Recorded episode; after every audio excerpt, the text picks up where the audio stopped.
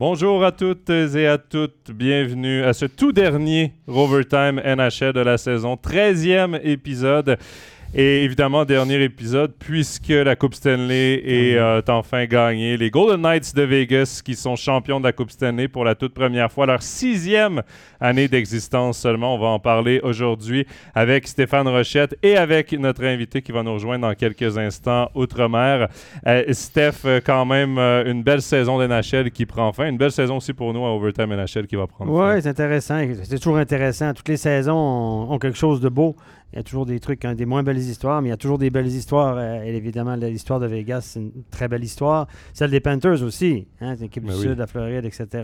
On espère que ça va créer un engouement. On va en discuter un petit peu plus tard, mais euh, ces deux entraîneurs, euh, Bruce Cassidy, un ancien du les gars, on a quand même un lien avec la Suisse dans cette, euh, cette victoire-là. pas été longtemps, mais voilà. Et puis, je suis un petit peu déçu pour Paul Morris, on y reviendra un peu plus tard, qui a quand même une longue carrière derrière lui, Ouais. puis qui n'a pas réussi à, à gagner cette Coupe Stanley. Ouais, on aura la chance d'en parler dans quelques instants. Euh, juste avant, je vous rappelle de vous abonner sur nos chaînes. Évidemment, c'est le dernier épisode de la saison, mais on se retrouve euh, pas plus tard qu'en septembre pour une nouvelle saison d'Overtime NHL. Donc, abonnez-vous sur YouTube, euh, sur Facebook, Instagram, Apple Podcasts, Spotify, euh, SoundCloud. Vous pouvez nous suivre et nous voir partout, donc sur nos différents euh, médias euh, sociaux. On accueille notre invité de ce dernier Overtime NHL en direct du Québec. C'est Nicolas Ducharme, le journaliste d'LNH.com. Salut Nicolas. Eh, bonjour, messieurs.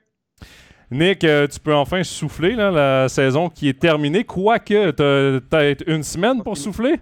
Non, non, c'est pas fini. Là. On a le repêchage qui s'en vient, les joueurs autonomes. Reparle-moi-en mi-juillet. C'est peut-être là que je vais, euh, je vais relaxer un peu. Là. Voilà, fin, la- fin la- à vrai dire, qu'on m'a dit que j'allais pouvoir relaxer un peu. La, pause de hockey en Amérique du Nord, ici, notre pause à nous, c'est euh, après les championnats du monde jusqu'à début août, parce que début août, ça recommence les camps d'entraînement. Mais vous, c'est vraiment mi-juillet, 15-20 juillet jusqu'à mi-septembre, parce que les camps d'entraînement, ça rouvre euh, 15-20 septembre. Oui, exactement. Lors des camps d'entraînement. Donc, on a. euh, c'est un deux mois, mais euh, bon, euh, pas aux mêmes dates là, par rapport à. euh, c'est ça, c'est décalé. hein, ouais, c'est ça, Ouais. exact. Non, des mois qui est quand même occupé parce que des signatures, il y en a tout au Ah, long de ouais. l'été. là. Il y a vraiment peut-être juste août que ça, ça relaxe un peu. Là, quand les gros noms euh, du marché des, des joueurs autonomes sont partis, après, ça souffle un peu, mais c'est vrai que la pause est très, très courte du côté de la NHL. Messieurs, euh, avant de parler d'NHL, on va quand même revenir sur euh, le junior, sur le junior canadien. On en a parlé le- lors euh, de l'avant-dernier épisode, lors du 11e épisode avec Stéphane, qui était du côté d'Halifax quand on lui Ouais. avait parlé. C'était la finale de la Ligue ju- junior majeure du Québec. Les remparts de Québec, l'équipe de ton fils Théo Rochette qui a remporté les honneurs dans la LHJMQ et qui a remporté également la Coupe Memorial. Stéphane, je veux que tu nous en parles un peu de ce que tu as vécu, mais aussi ce que ça représente euh, comme victoire. Ben, évidemment, euh, équipe pourra nous en parler aussi. La Coupe Mémorial au Canada, c'est quand même quelque chose de gros. Ici, les gens, ils se disent, bon, c'est le championnat junior, etc. Mais c'est, c'est, c'est, ça marque les esprits. Pour vous donner un exemple, mon, cousin Michel Brière, il a, c'était l'ailier gauche de Guy Lafleur en 1971. C'est mon plus vieux cousin de la famille, puis moi, je suis un des plus jeunes de la famille. Donc, on a un gros écart. Il a plus de 70 ans maintenant. Il a gagné la Coupe Mémorial en 71. Ils en parlent encore aujourd'hui, qui était la- l'année de Guy Lafleur, etc. On voit des photos partout, oui, avec Guy Lafleur, évidemment, mais pendant 50 ans, ces gars-là se sont retrouvés, se sont vus, ont été invités au match des remparts, ont été invités à gauche, à droite. Donc, quand tu gagnes la Coupe Memorial en Amérique, au Québec, c'est quelque chose qui, qui marque les esprits. Puis les remparts de Québec, évidemment, c'est une grosse organisation. Il y a Patrick Roy, évidemment, ça aide aussi. En 71 avec Guy Lafleur, là, il y a Patrick Roy. Donc, Surtout euh, qu'à l'époque, on avait dû attendre jusqu'en 96 euh, pour, euh, pour voir une autre Coupe mémoriale pour le Québec. là. donc, c'était majeur là, quand même. Là. ouais, c'est ça. de ils ont- 71 a marqué l'imaginaire. Là. C'est je, ça. euh, je tiens à préciser le 96, euh, l'effort euh, fourni par Nicolas, merci. Trois J'ai Québécois et J'ai on- appris, mes, j'ai appris mes, mes 70, mes 80, C'était avec- mes 90. Je, je travaille fort. là. C'est- c'est- C'est euh, c'est Michel Terrien, d'ailleurs, les années 90, qui avait gagné ouais. avec Ben, Francis Bouillon. Ouais. Pour la petite histoire, euh, c'est les prédateurs de Granby qui avaient, qui avaient gagné. Moi, moi j'étais voisin de Granby. là. Je, je viens de la ville voisine de Granby. Donc, la Coupe Memorial de 96, j'ai j'ai bu dedans. J'ai mangé pas de, pas de l'alcool, je tiens à mentionner. J'avais comme- j'avais 12 ans environ, là, mais euh, euh, j'ai mangé dedans j'ai- avec les joueurs. Je connaissais. Donc, toi, tu avais un lien avec ton cousin. Moi, j'avais un lien là, avec, euh, avec quelques joueurs là, à l'époque. Lors de certains événements euh, euh, euh, post-conquête. c'est tellement important aussi. Il faut, faut savoir que ça a lancé un peu la carrière de Michel Terrien, qui était entraîneur NHL depuis longtemps. Francis Bouillon était à- au, talk show, je c'est au 5 à 7 de RDS il n'y a, a pas longtemps. Il disait écoutez, il dit, tout le monde a suivi cette finale-là, etc. Puis il dit moi, je me rappelle, il dit j'étais un joueur, j'avais, je n'étais pas destiné à une carrière d'NHL, etc. Puis cette victoire-là m'a aidé à, finalement avoir une carrière d'NHL. Donc, et, puis ça a été suivi par euh, des, des centaines de milliers de téléspectateurs. Il faut dire que oh, c'était un moment de la saison où le- Montréal est éliminé, depuis longtemps, on va dire. Mais il n'y a plus que- club euh, canadien non plus qui est en liste. Donc les gens au Québec, ils se rabattent sur ce qu'il y a. Puis les remparts, bien évidemment, c'est c'est l'équipe d'une grande ville, c'est un gros marché, c'est Patrick Roy, etc. Tous les matchs de la finale ont été présentés sur RDS. Ils ont fait des codes d'écoute euh, très élevés. hein. Ils ont publié Mm. leur code d'écoute. Ça a été suivi par des centaines. La, la finale contre Halifax a été suivie par 900 000 personnes. Donc, ils ont publié les chiffres. Ah, C'était aussi sur, euh, sur, euh, sur TSN, etc. Donc, il y a eu énormément d'engouement. Le timing était, était, était bon aussi. Et puis, ça a été toute, toute une épopée là, pour, euh, pour la ville de Québec, parce que c'est aussi pour la ville de Québec, qui est une super ville de hockey, on le sait, parce que nous, d'NHL, on atteint une équipe d'NHL depuis longtemps. Et les gens disaient, j'ai vécu ça, puis à la radio, tout le monde parlait de ça. Ils disaient, on n'a pas vécu de telles émotions à Québec depuis les Nordiques de Québec. Donc, euh, on a rempli guichet fermé 18 300 spectateurs euh, les, derniers, les, derniers matchs. Il y avait du marché noir. Les gens regardaient sur écran géant à l'extérieur de la patinoire. Quand c'était les matchs à, à l'étranger, ah ben, ils regardaient, les gens se réunissaient, etc. Donc, il y a eu tout un engouement qui, était, euh, qui a dépassé euh, les attentes. hein, parce que l'année dernière, les remparts, ils, ils ont perdu en demi-finale, mais ça a été long avant que, que les gens embarquent l'année passée. Ça- ils ont embarqué dans les derniers matchs dans la série de demi-finale, mais cette année, ils ont embarqué très tôt. Ils ont suivi. Et euh, les espoirs étaient Record, grands. Ils- record, euh, record de foule de la LHJMQ d'ailleurs. Ouais, ils ont battu ah, le c'est- record de tous les temps. L'autre record, c'était un match qui a été présenté au Forum de Montréal à Ouais. l'époque de Pat Lafontaine, hein, c'est ça? Mhm, les, exactement, de Canadien de Ver- Verdun. Donc c'était exceptionnel. Donc là, il y a eu toute une histoire derrière ça. C'était la belle histoire, donc il y avait quand même énormément de pression sur les jeunes.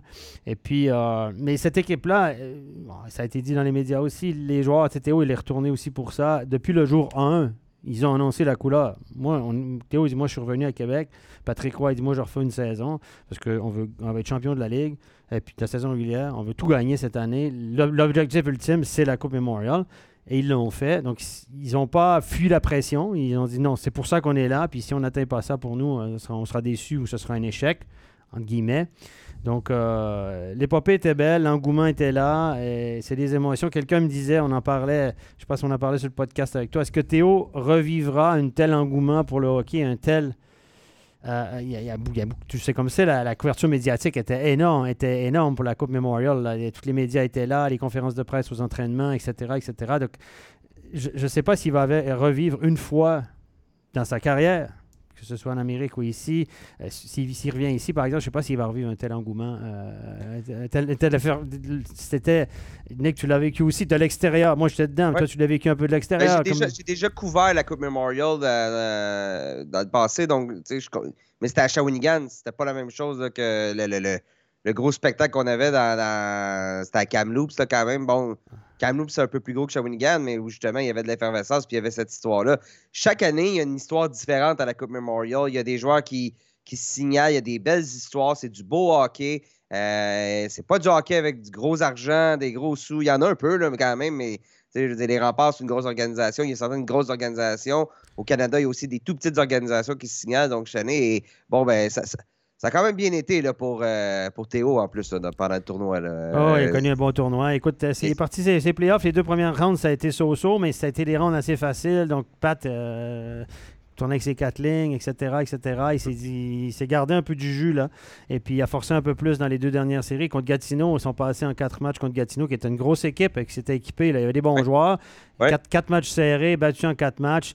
À partir de ce moment-là, moi, je, je- regardais ça, j'étais sur place, je sentais ça, puis je me suis dit...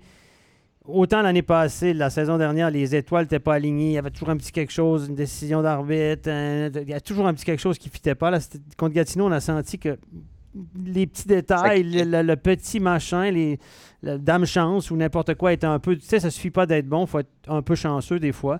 Et ils ont eu ces petits breaks qu'il fallait. Ils ont marqué des gros buts au bon moment. Quatre matchs contre Gatineau, c'était wow. Gatineau était annoncé comme la meilleure équipe au Canada après Noël, pour ceux qui suivent un petit peu. Et puis ensuite, contre Halifax, Halifax qui était redoutable, hein, on, ne les attendait pas là, qui ont été redoutables quand même, qui ont donné du fil à retordre. Victoire en en six matchs. C'était une bonne série. Il y avait des bons joueurs du côté d'Halifax. Halifax, ils ont surutilisé leurs meilleurs éléments. Josh Lawrence, Doucette, ils ont joué 25-30 minutes par match à la profondeur des remparts à parler dans cette série-là. Le gardien était excellent. Et puis, euh, et après ça, bien évidemment, la, Coupe Memorial, les gars, mais les joueurs, ils étaient contents de gagner la Coupe Memorial. Euh, la, champion de la Ligue, ça a été vraiment fort. oui, on l'a, etc. C'était émotionnel, etc. Mais c'est dimanche soir à Halifax. Ils ont pris le match, l'avion trois heures après le match, ils ont pris l'avion direction Québec. Les gens les attendaient à l'aéroport, euh, devant le centre Vidéotron. Ils ont fait l'espèce de, de, party avec les, gens. Ils ont, ils ont fêté le dimanche soir jusqu'au lundi. Mais à partir de lundi, ils ont tourné la Switch. La page, c'est ça, tourner la page. Parce que le vendredi, ils jouaient déjà à Kamloops. Donc, c'est un voyage de 5 heures d'avion, c'est 3 heures de décalage. Donc, euh, lundi, lundi, ils reçoivent le, mail, le message du coach. Party is over, on s'entraîne demain matin. Mardi matin sur la glace, entraînement, préparation. Mercredi matin, ils étaient dans l'avion pour Kamloops. Un long périple là, ah, pour se rendre à Kamloops. Euh, petit entraînement en arrivant, petit entraînement jeudi, puis vendredi, ça commençait à, Kamloops. Donc, euh, c'est. T'es champion, mais il y a encore la Coupe Memorial derrière, le tournoi de la Coupe Memorial. Et puis les joueurs, ils ont switché assez rapidement. Ils ont dit Oui, super, on l'a, mais l'objectif ultime, c'est la Coupe Memorial. Et ça, je pense que Patrick, le staff ont vraiment bien fait. Simon Gagné, l'expérience des coachs a aussi aidé beaucoup là, dans cette, euh, dans cette épopée-là. Puis ils, sont ils, ont commencé très fort. Premier match à Kamloops, euh, euh, victoire de 8 à 3 contre l'équipe locale. aucune discussion possible. vraiment le rouleau compresseur. J'ai regardé le tournoi, puis je veux dire, le seul match où ils n'ont pas bien performé, c'est parce qu'ils étaient déjà assurés d'aller en finale. Donc, c'était un peu un euh, comme on dit un mulligan ici là, au golf, là, mais. Euh, c'est ça, c'était un match où les gars ils savaient qu'ils n'avaient pas besoin de gagner, donc tu ne veux pas te faire mal. Le coach joue avec ses quatre lignes, tu bloques pas trop de shoot, puis, puis les, les, les, malchances, tu sais, des fois ça tourne pas pour toi. Les malchances sont arrivées dans, dans ce match-là. Le défenseur qui tombe perd le puck, goal, un mauvais changement, goal, un autogol du défenseur. Donc, c'est dit, les, quand on dit que les étoiles sont alignées, les malchances que tu as à avoir sont arrivées dans ce match-là. Parfait. Et puis, euh, puis là, le, danger qu'ils ont eu, c'est qu'ils ont remporté le premier match. Ils ont battu Seattle le lundi pour aller directement en finale, comme tu dis. Donc, euh, le match contre Peterborough, c'était le mardi. Ils savaient qu'ils étaient classés. Le gros, un gros match parce que Seattle était annoncé comme la grande équipe. C'est une équipe qui a sept choix de premier tour de NHL, sauf erreur. Hein? Donc, euh, une grosse équipe. Ils ont battu. C'est ben, un, tournoi à deux équipes. Là, euh, Seattle et Québec.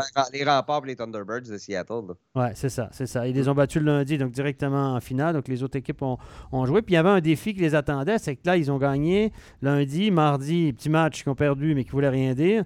Après, tu as une pause mercredi, jeudi, vendredi, samedi, avant le match du dimanche. Donc là, on est on là-bas à l'hôtel. Ils ont eu congé mercredi, jeudi. Donc là, il y a des copines qui étaient là, des familles. Donc mercredi, jeudi, ils sont allés à la beach parce qu'il y a une petite beach au bord de la rivière Thompson, près de la patinoire. Là. Euh, volleyball, une petite, activité d'équipe, volleyball de plage avec les copines, tata, un bon repas le mercredi soir dans un steakhouse, un autre bon repas dans un club de golf le jeudi on oublie le hockey, puis un reset le vendredi. Pat, il a dit, je donnais deux jours de congé off complètement. Puis le vendredi, ben là, c'était retour au boulot. Entraînement vendredi, samedi. Les gars sont pas trop sortis parce qu'il faisait chaud quand même. C'était une semaine magnifique là-bas. Et puis euh, les gars sont restés à, l'hôtel, sont allés voir le match du vendredi euh, de demi, d'autres demi-finales entre les Thunderbirds et puis Kamloops. Et puis euh, ils étaient prêts. On s'est dit comment ils vont sortir, etc.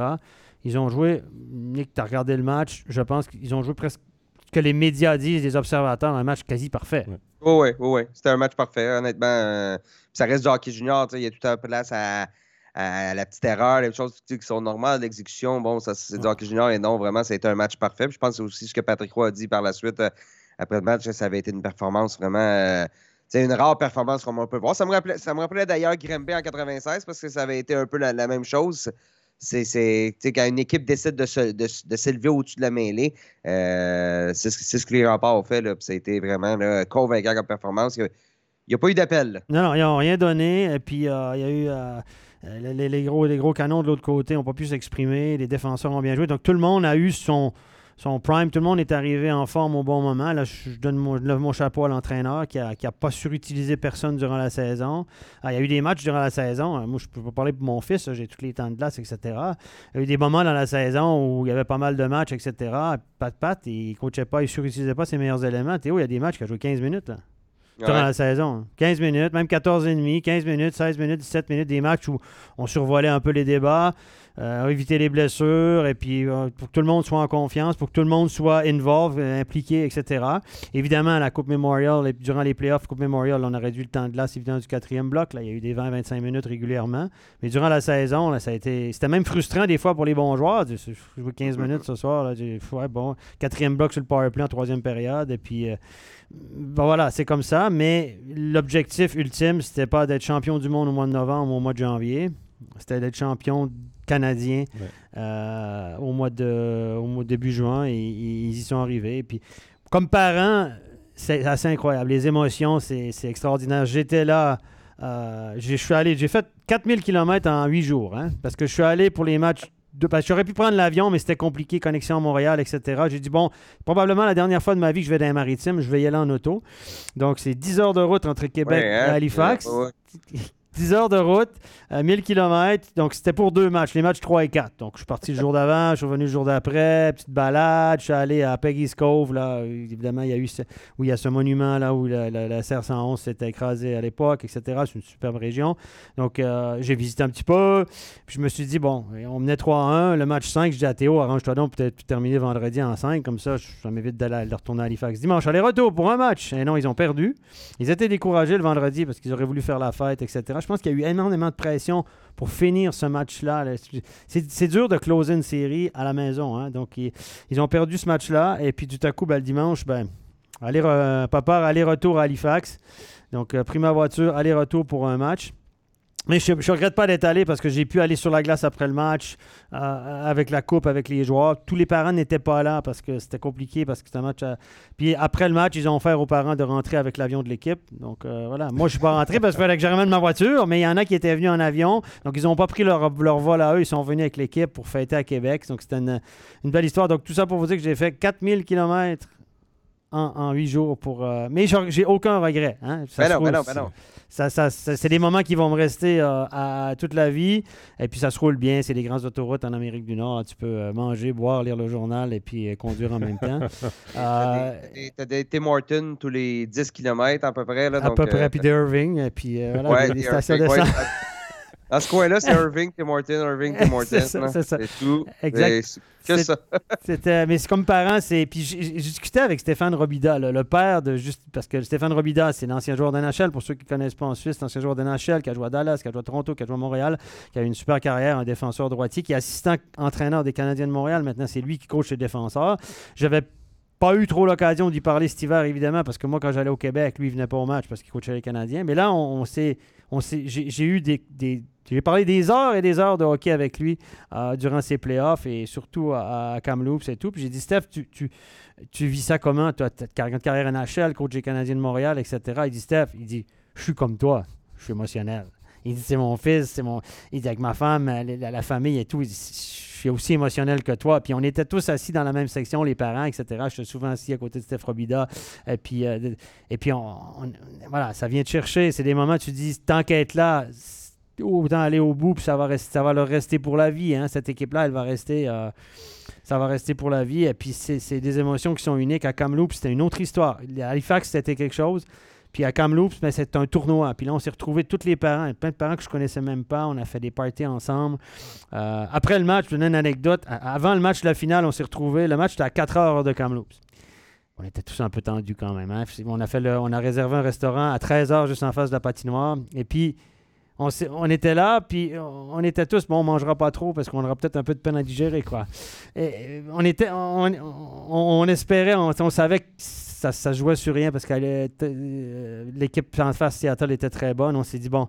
Et puis il y a quelques parents même qui étaient très, très, déjà très, très, très, très émotionnels avec ça. Il y en a qui disaient, voilà, on était, tout le monde était à fleur de peau. Stéphane Robida a compris. Puis après le match, euh, on a gagné, on est allé sur la glace, etc. Puis les joueurs étaient obligés, après le match, comme à Halifax, ils étaient obligés de prendre l'avion direct après le match. Donc, ils, dit, ils leur ont dit Trois heures après le match, l'avion est sur le tarmac, elle vous amène direct à Québec. C'est un charter, vol de l'Élysée. Et puis là, les joueurs, ils savaient, ça, ça, ça fait chier parce qu'on ne pourra pas fêter avec les parents parce que nous, les parents, on, était, on revenait tous le lundi sur des vols commerciaux. Puis ils se sont dit, mais nous, on veut rester à Kamloops, fêter avec les parents, on veut pas s'en aller. euh, oui, on veut voir les fans à Québec, mais on va arriver à 6h30 du matin parce que c'est le vol de nuit. Ah, non négociable, etc. Donc les joueurs, ce qu'ils ont fait, on était sur la glace, ils ont traîné, traîné, traîné, traîné, traîné. On est resté presque deux heures, deux heures et demie sur la glace après le match. Et puis là, les, là, les, les, commençaient l'organis- les organisateurs commençaient à s'impatienter parce que les médias étaient partis, etc. Puis là, les gars, ils n'allaient pas se doucher, tu vois. Ils, ont comm- ils avaient commandé du McDo pour tout le monde. Donc, il y avait à peu près 2000 balles de McDo. Là. C'était, ça, c'est- ça, ça a sorti dans les médias aussi parce qu'ils ont demandé aux joueurs, vous voulez manger quoi après le match? McDo. Donc, ils ont oui. commandé. euh, D'ailleurs, le gars qui a commandé le McDo, la, la fille, il l'a pas cru. Elle a dit non, c'est pas possible, je commande comme ça. Non, non, non. non. Fait que, euh, ils ont, euh, puis les joueurs ont traîné, traîné. Puis là, finalement, ils ont dit vous sortez de la glace, vous allez vous doucher, l'avion vous attend. Ah, OK, on y va, on y va. Puis là, les gars, au lieu d'entrer dans le bus puis d'aller direct à l'aéroport, ils ont dit on va voir les parents en face au bar parce que nous, on faisait la fête au même bar où on avait mangé. Fait que là, les gars, ils ont dit on prend pas l'autobus, nous, on s'en va fêter avec les parents. Fait que là, les organisateurs, ils ont dit attends, l'avion vous attend, là, elle est sur la piste. Ah non, non, non, non. Fait que là, ils ont, les gars, ils ont dit c'est non négociable, nous, on fait avec les parents. Donc là, finalement, ils ont dit OK, on vous donne 45 minutes pile, puis vous revenez, nous, on négocie. Donc, on- ils ont venu 45 minutes avec nous, on a sablé le champagne, etc., etc. On a fait une photo, euh, tout le monde ensemble, et puis après, ils sont partis. Eux, ils sont partis à Québec. Et puis, ils ont fêté. Il y a des gens qui les attendaient à 6h30 le matin à l'aéroport, quelques dizaines de personnes. Et puis, le- on devait faire une parade le mardi. Fête avec, la fameuse fête avec les fans, le défilé, mais ils annonçaient tellement pas de beau temps qu'ils ont, ils ont décidé de le faire le lundi soir. Et puis nous, les parents, ben, on n'était pas là. Puis les parents et copines, parce qu'on revenait tous sur des vols commerciaux le lundi. Donc, euh, on a raté ça, mais finalement, c'est pas si grave. On était, là pour les moments. euh, euh, puis il y a des parents qui. Le père de, de Bolduc, Zachary Bolduc, qui, qui, qui, le choix de premier tour des, des Blues de Saint-Louis, c'est lié le grand copain, famille d'accueil et tout. Son papa, c'est. C'est un bout d'entrain, là. C'est notre mascotte. Et, euh, c'est un homme, c'est un gars qui est rassembleur, grosse personnalité, etc. Et tout. Puis euh, très comme ça, et il pleurait comme un bébé. Il a fait pleurer Oui, absolument oui. tout le monde. Il pleurait, on était tous à fleur de peau, là, au bord des larmes, pleurait un peu. Puis lui, il était inconsolable pendant une heure ou deux. Il a fait pleurer Stéphane Robida, il m'a fait pleurer moi, il a fait pleurer Patrick, il a, il pris Jacques Tanguay dans ses bras. euh, il, a pris, Pierre-Carl Pelado, qui est un homme d'affaires hyper connu, très riche au Canada, qui est le propriétaire de Québecor et tout ça, le propriétaire de l'équipe. Il l'a pris dans ses bras. C'en. Il a fait, il a fait chialer tout le monde pour finir. Et puis, euh, c'était. euh, c'est des moments. voilà, c'est des moments. Les gens ne se rendent pas compte ici ce que ça représente, mais la Coupe Mémorial, ils vont toujours rester les gagnants de la Coupe Mémorial 2023. Et cette équipe-là sera toujours unie d'une certaine façon. On est que tu peux en témoigner.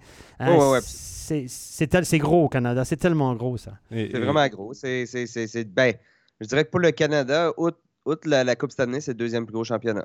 Ouais. Au, au niveau hockey. Là. Puis Il, y a de la- il y a des équipes de la Ligue américaine, tout ça, mais ça n'a pas la même visibilité que, Non. Que la Coupe Memorial. Et, et pour, autant pour les familles, pour les joueurs, des, ce sont des, des Ah, souvenirs euh, Il y a les- euh, des familles d'accueil qui sont. Il y a incroyables. des familles d'accueil qui sont venues à Kamloops. Donc, les familles d'accueil qui sont familles d'accueil depuis longtemps, évidemment, l'organisation des remparts, grosse organisation, ils ont, ben, évidemment, ça a été payant pour eux, tout ça. Ils ont offert des billets d'avion aux familles d'accueil, aux familles, etc. Euh, la classe numéro un, une organisation de première classe, euh, Nicole Bouchard en tête, Jacques Tanguay. Moi, j'ai que des bons mots à dire pour eux au niveau de l'organisation. Euh, c'est pas parce qu'ils ont- ils font de l'argent puis il y a des revenus qui, qui sont obligés de leur donner, mais ils sont vraiment très, très généreux. Il y a des familles d'accueil. Juste pour vous donner un exemple, il y a une famille d'accueil, la famille d'accueil de Komarov, un défenseur russe qui vient de signer avec Buffalo d'ailleurs. Ça fait deux ans qu'ils ont Komarov comme, euh, comme en pension.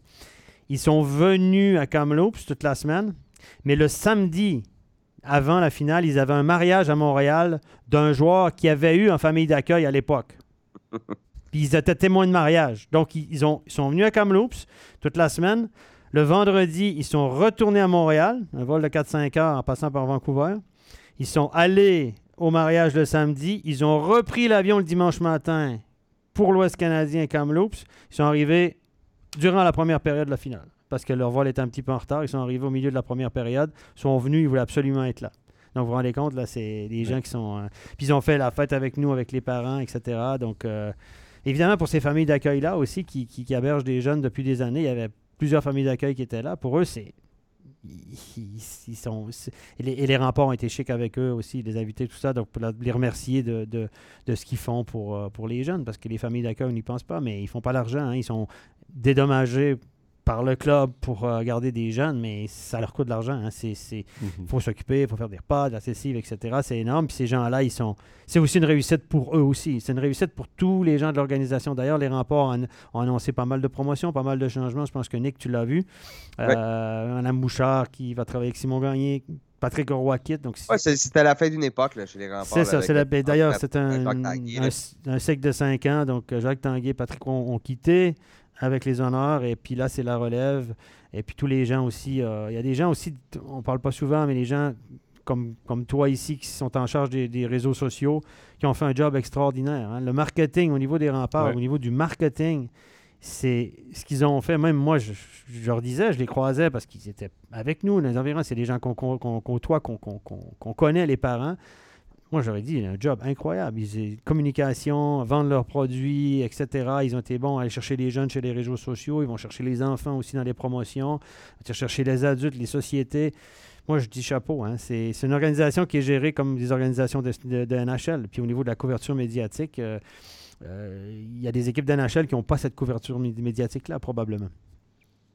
Oui, mais euh, félicitations à Théo et au rempart. vraiment, ça a été une très belle euh, dernière saison pour Théo en Amérique du Nord. Et ça se termine avec deux images euh, lorsqu'il lève, euh, lorsqu'il va chercher les deux. C'est ça, comme capitaine, c'est sympa parce que capitaine, c'est sur toutes les photos. Hein? Donc, mais c'est vrai que tu capitaine, mais voilà, il, il avait deux ans et il a une certaine fierté. La Coupe Memorial s'est super bien allée. Il a bien produit dans les deux dernières séries, demi-finale contre Gatineau et euh, et, Halifax, il jouait chaque fois contre le meilleur bloc adverse. Hein. C'est lui qui était en charge de contrer le meilleur bloc adverse et d'avoir le dessus sur le meilleur bloc, ce qu'ils ont fait. Et puis à Coupe Memorial, la même chose. Ils ont joué contre les, les, superstars de, Seattle. Ils ont eu le dessus dans les deux matchs contre eux. Et puis bon, il a été sur l'équipe d'étoiles, euh, troisième marqueur du tournoi, sur l'équipe d'étoiles euh, de, la, Coupe Memorial. Donc c'est toujours. Tu fais, fais pas une carrière, mais c'est un jour toujours un truc que tu peux dire, ben voilà, ça reste. Et puis, je l'ai fait. Et puis, quand tu vas sur Elite Prospect, ben, il est rendu avec trois trophées. C'est sympa. Hein, et puis, c'est dans les, dans les trucs en bas. Nous, parce que nous, on va souvent sur Elite Prospect parce qu'à chaque fois qu'il y a un nouveau joueur, on fouille, on va. Puis, Elite Prospect, c'est une, une, référence, une des références. Oui, ma Bible à moi aussi, inquiétez-vous pas. Ben, c'est ça, mais c'est tellement bien fait. Mon chapeau à eux, ils font un travail extraordinaire. Hein, cette, cette est extraordinaire. Donc, euh, voilà. C'est ça, c'est derrière la cravate. Maintenant faut gérer la, le petit down euh, blessure aussi, parce qu'il il était blessé à l'épaule sérieusement. Là. Il a joué. Euh, euh, il a joué, on va en parler tantôt, les joueurs blessés. Là, il a joué blessé, il a, il a réussi à le faire, mais il y avait plusieurs petites blessures. Là, il doit gérer ça. Et puis là, tout à coup, ben là, c'est le passage au hockey d'adulte professionnel qui est une autre paire de manches. Oui, et ça, ben, c'est de la musique d'avenir. On aura plus de détails dans les prochaines semaines. Messieurs, on va revenir quand même à la NHL après ce parcours euh, des remparts de Québec et on va parler de la finale remportée en cinq matchs par les Golden Knights de Vegas. Messieurs, euh, je me tourne vers Nick en premier. Euh, Nick, on avait deux équipes. une qu'on attendait, celle des Golden Knights de Vegas. Peut-être mm. le seul point d'interrogation au début des playoffs, c'était la situation devant la cage, mais c'est une équipe qui avait terminé premier dans, première dans l'Ouest, euh, qui avait beaucoup de profondeur, de l'expérience aussi en playoff avec des Pietrangelo, avec des Martinez, avec euh, des Barbachev qui avaient déjà remporté une Coupe Stanley, face à une équipe qui avait surpris toute la sphère du hockey en surprenant tout d'abord les Bruins de Boston, les Maple Leafs de Toronto, les Hurricanes de Caroline. Mais moi, j'ai eu le sentiment, je pense que c'est un sentiment que tout le monde partage, ça a été une finale un peu à sens unique. Euh, est-ce que tu es surpris, Nick, du résultat de, Vegas en cinq matchs? Euh, je, te dirais qu'après après le, je dirais après la première période du deuxième match, on a tout de suite compris que ça serait assez rapide, merci, comme, euh, comme série. Parce que ça a cassé dans le premier match. Jusqu'en deuxième période, dans le premier match, les Panthers, les Golden Knights, ça, ça, ça se tenait. C'était un match qui était serré. Et on a marqué deux buts en, troisième période du premier match du côté des Golden Knights. Donc, ça a un peu cassé les reins. Et rapidement, on a pris l'ascendant dans le deuxième match chez les Golden Knights. Et là, on a vu plus de vitesse, plus de. ça frappait fort chez les Golden Knights. On bloquait le centre. C'était impossible d'avoir accès à Adenil. Tu parlais de la situation chez les gardiens. Ben, c'était ça. C'était chez les Golden Knights, on n'a pas eu besoin d'un grand gardien pour euh, gagner cette série-là, tandis que chez les Panthers, ben, qu'est-ce qu'il aurait fallu? Il aurait fallu que Sergei Bobrovski vole tous les matchs. Il avait un peu fait ça depuis, euh, entre autres depuis le début des playoffs, mais là, bon, c'était trop demandé. Et ensuite, il y a les blessures chez les Panthers qui sont mis à, tomber. Les joueurs sont mis à tomber. Ça n'a pas été, ça pas été la, finale la plus contestée. Soyons francs. Et on dira chez les Panthers, on a rapidement disposé des Hurricanes de la Caroline en finale d'association. Et on a eu neuf jours de repos. Et pour une équipe, Cendrillon, tu l'as dit, parce que c'était un peu ça, les, mm-hmm. Panthers, euh, d'avoir neuf matchs de repos, neuf matchs où tu, tu perds le rythme, ben, on n'a jamais été capable de retrouver ce rythme-là. Et c'est ce qui explique, entre autres, là, euh, le fait que ça s'est terminé dans cinq parties. Il y a quand même deux choses que je retiens dans ce que tu as dit, parce que c'est vrai qu'Aiden Hill, il n'est pas vu comme un gardien d'exception en NHL. Là. ses performances, d'ailleurs, c'était ses premières séries éliminatoires mhm. en carrière. il a coûté un quatrième choix, un choix de quatrième ronde l'été dernier. C'était le troisième gardien quand on y passe. C'était Logan Thompson, c'était Laurent Brossois lorsqu'il allait revenir de sa blessure. Et on avait Adenil et comme Jonathan police d'assurance. Et Jonathan Quick comme deuxième police d'assurance, d'une certaine façon. on a rajouté d'autres polices d'assurance au, fil de la, au fil de la saison parce que je pense qu'on a utilisé six gardiens chez les. Cinq ou six gardiens chez les, chez les Golden Knights cette saison. C'est la nouvelle réalité de la, Ligue nationale de hockey où est-ce que si tu as une bonne défensive puis tu laisses pas l'accès au, à l'enclave, ben après ça, tu as besoin de juste un gardien qui fait les arrêts, qui n'a pas besoin de voler des matchs. Et c'était ça le parcours euh, en séries éliminatoires d'Adonil. C'était. Mais est-ce que ça va, euh, est-ce que ça va casser. est-ce que ça va casser la croyance qu'il faut absolument aller chercher un gardien de premier plan pour gagner la Coupe Stanley à 8, 9, 10 millions, comme on a fait à Montréal avec Price, Bobrovski 10 millions? Est-ce que, est que ça va casser cette, cette ce qu'on entend toujours que ah, c'est un gros gardien, euh, monsieur 50% tu peux pas gagner la Coupe Stanley. Ben, ça va casser ça? Dans les dernières années, Nick, tu me corrigeras, mais il y, a qui là, qui n'était pas considéré comme un grand gardien qui a gagné? Euh, Darcy Kemper. Darcy Kemper n'était pas un grand gardien. Aiden Hill, Jordan Bennington? Oui, effectivement. Ben, tout ça, il y a Andrei Vasilevski. Fait que si vous voulez trouver un équilibre, ben, bon. C'est le contre-exemple. Non, c'est le contre-exemple. C'est vrai, c'est vrai. C'est exactement ça. Est-ce que ça va casser? Parce qu'on sait que ça fonctionne par imitation. Quand il y a une équipe qui gagne la Coupe Stanley, tout le monde dit Ah, that's the way. C'est comme ça qu'il faut construire une équipe. On essaie de les imiter.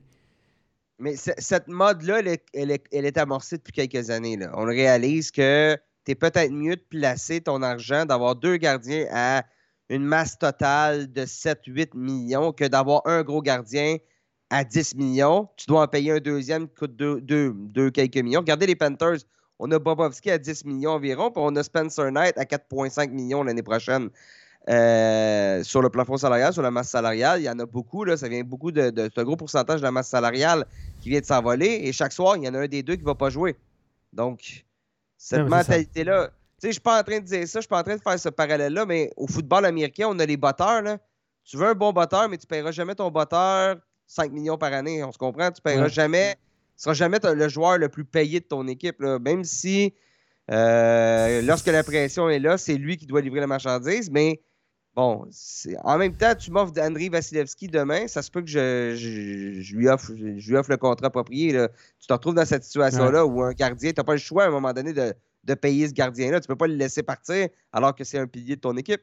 Il faut que tu fasses les playoffs aussi. Il ne faut pas oublier que il faut que tu joues 82 matchs, finis dans les 16 premiers. C'est dur de faire les playoffs en NHL. Ben, les plus Panthers en, sont la preuve. C'est, ils sont rentrés par la porte dans arrière. C'est ça, exactement. Et non seulement c'est plus difficile, c'est très difficile de faire les playoffs, mais le hockey de playoffs n'est pas le même que celui de saison.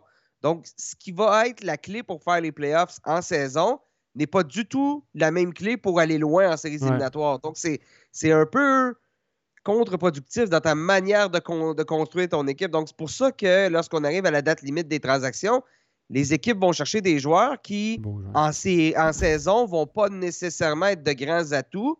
Je pense à Ivan Barbachev du côté, du côté des Golden Knights, mais qui, une fois en, playoffs, c'est des joueurs d'énergie, c'est des joueurs de profondeur qui ont du talent, qui ne vont pas nécessairement euh, remplir le filet, mais qui vont te donner euh, des bonnes mises en échec qui vont venir. est-ce, que, tu crois que Gouda se souvient de son nom? Est-ce que tu crois que Gouda a remarqué que Barbachev joue en face? Euh, je pense que je pense que hein? il, oh, est encore un peu. Il y a encore le 49 euh, tatoué sur le, sur, sur, le ventre, là, Incroyable. Ben, puis, soyons francs, c'est Radko Gudas. C'est un des meilleurs Solide. Ouais. Distribuer les mises en échec Solide, de là. toute la ligue. C'est. Peut-être le meilleur, à vrai dire. là. Et Moi, j'irais pas dans le coin avec. Moi, j'irais pas dans l'arrondi avec ce gars-là. Je suis désolé. Donc, Ouais. donc pour- ça a donné le ton un peu aussi dans la série. Je sais Ouais. pas si, Ouais. si t'es d'accord, Ouais, ouais. Stéphane, mais ça Ouais. a donné le ton. Là. On a vu que oups, ça allait être long, ça allait être difficile pour les Ouais. Panthers. Ensuite, tu perds Matthew Ketchuk. Euh, Ketchuk qui jouait avec une fracture du sternum, le type de blessure qu'on a dans des accidents d'automobile.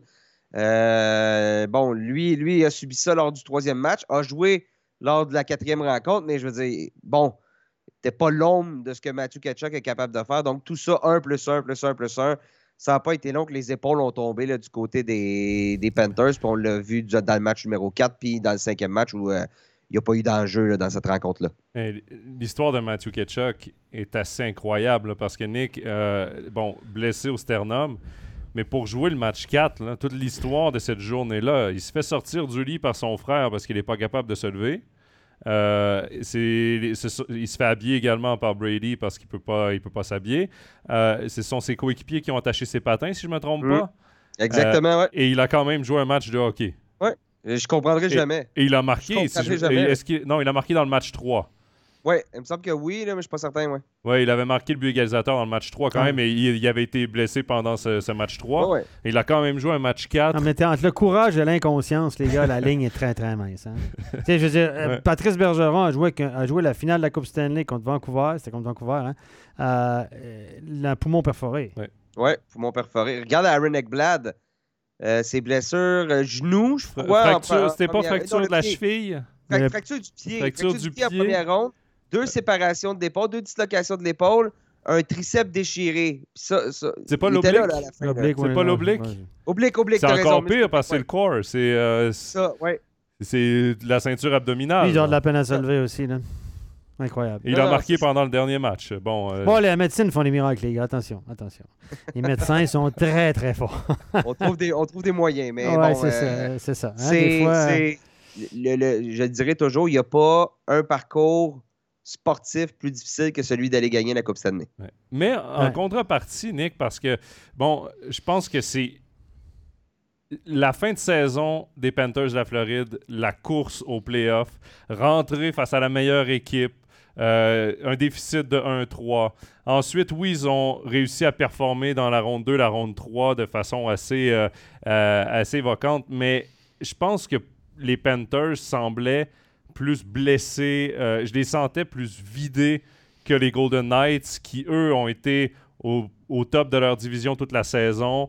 Euh, leur Peut-être une place en division plus faible quand même, faut le dire. Hein? Euh, Oui, mais quand Non, même. ouais, ça rien à voir. Mais, mais- mais au final, au final tu, tu rencontres de bonnes équipes en. Oui, oui, en en- playoff. en- mais durant la saison, ça a peut-être été, c'était un peu plus facile pour eux d'arriver Ouais. là que les Panthers qui ont dû gratter, faut- gratter, gratter à la fin.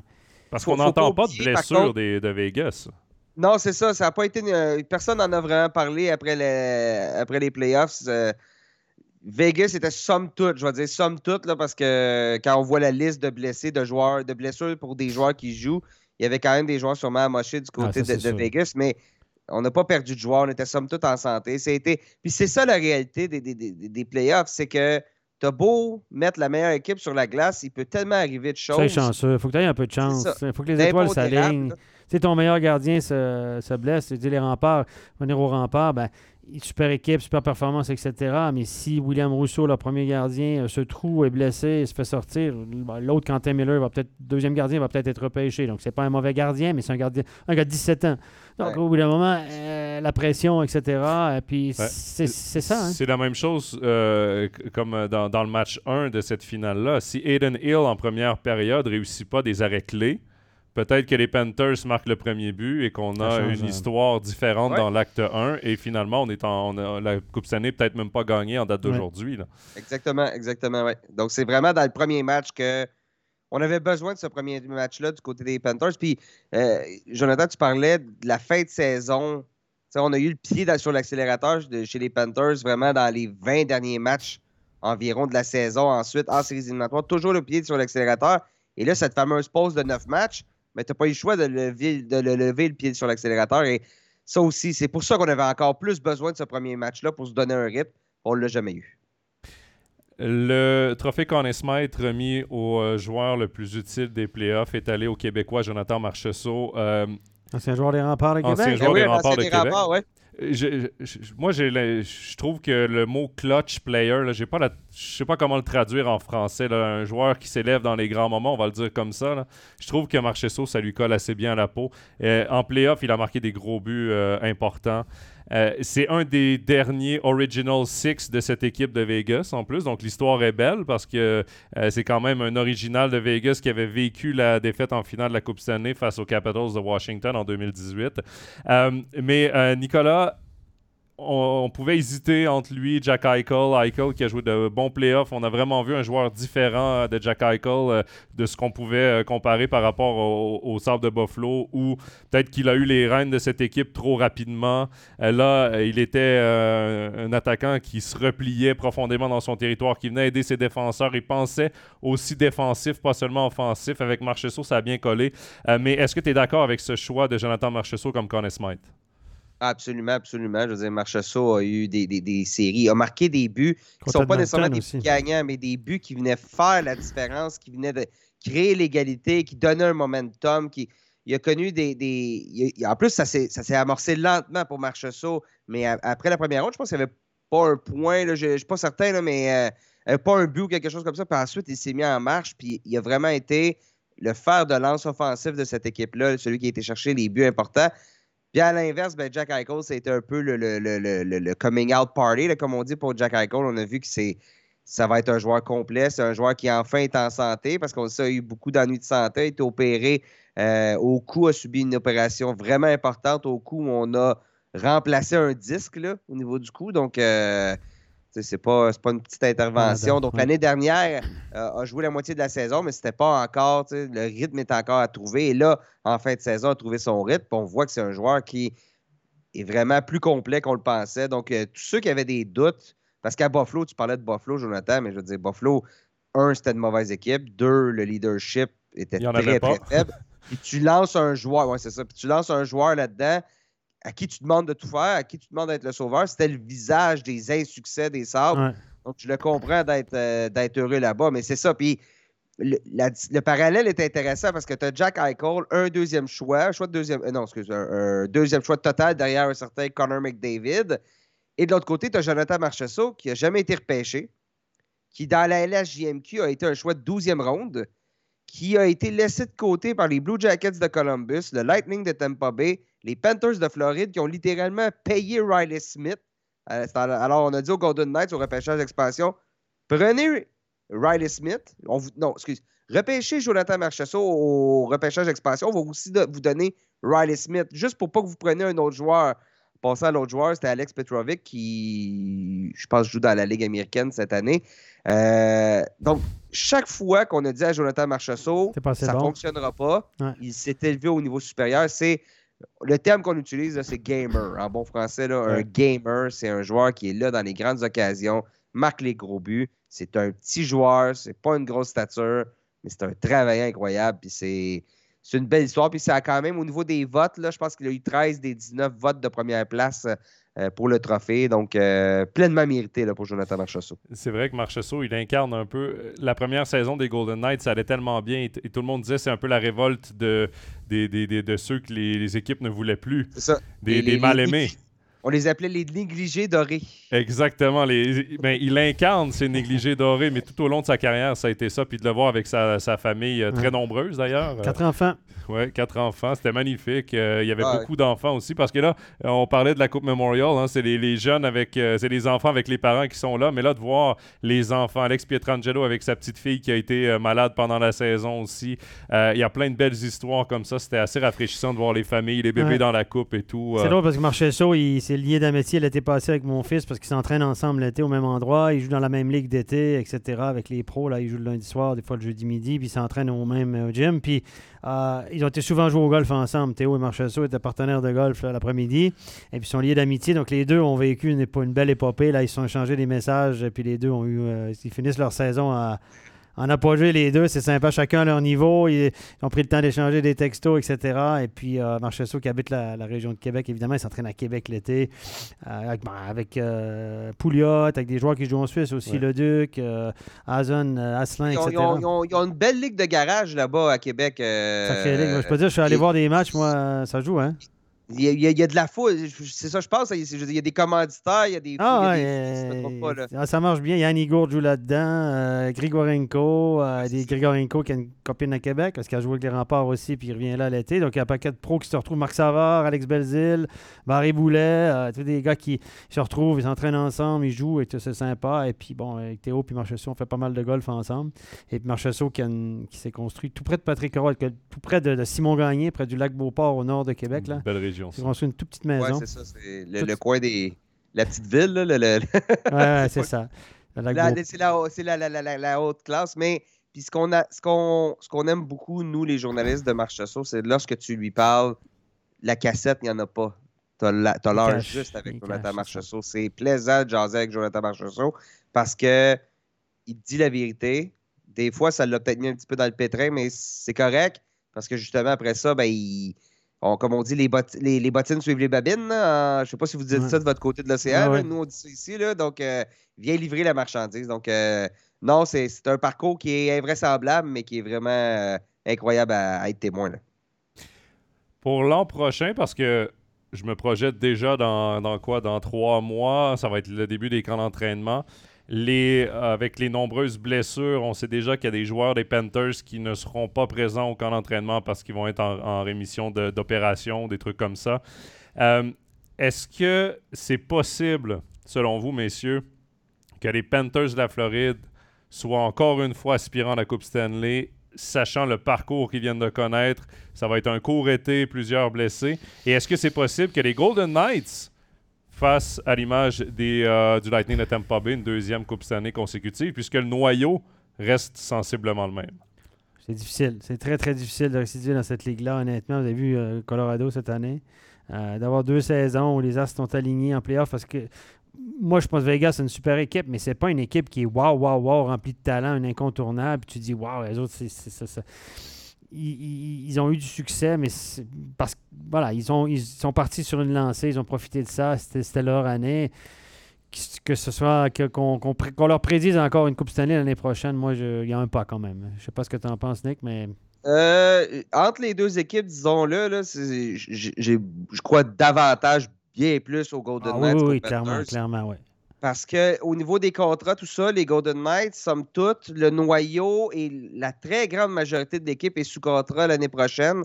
Puis on, l'oublie parce qu'ils ont raté les, playoffs l'année dernière, mais l'année dernière, c'était en raison de toutes les blessures qu'on a eues, c'était un peu la, la, c'était l'exception par rapport à ce que cette concession-là nous offre depuis son arrivée dans, la NHL en 2017-2018. Donc, euh, c'est une équipe qui s'est toujours Deuxième ronde, troisième ronde, tout le temps après, pas, très loin, final. Cette année, on a gagné. Il va y avoir quelques questions. Bon, au niveau des gardiens, à Adenil et les joueurs autonomes sans compensation, par, Parion qui va aller chercher un peu, ben, un peu plus d'argent ailleurs.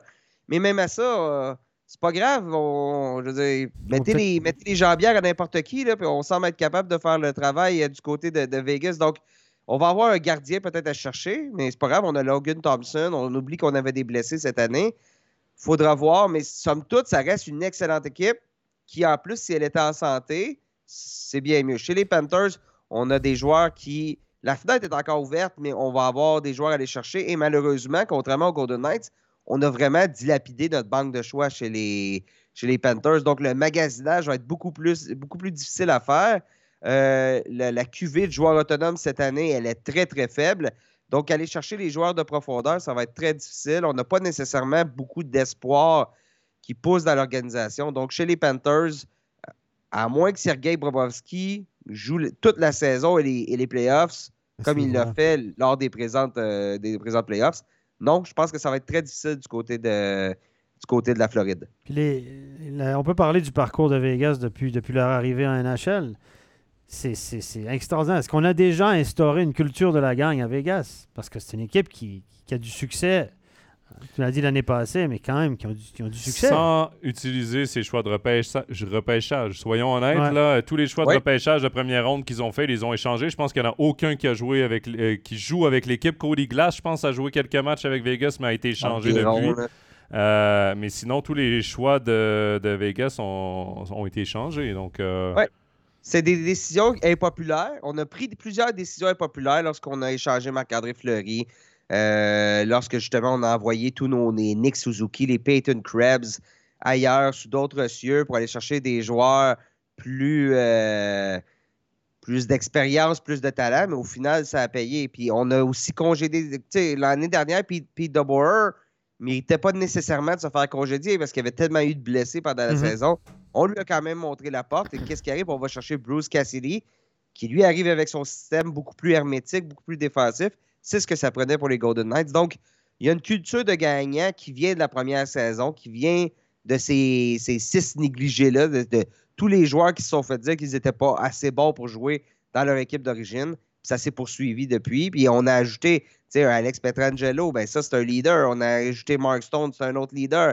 Jack Eichel qui s'ajoute à tout ça. Donc, je veux dire, on, on avait une maladie chez les Golden Knights. On n'était pas capable de se retenir, d'aller chercher les gros joueurs, les joueurs disponibles, les gros noms.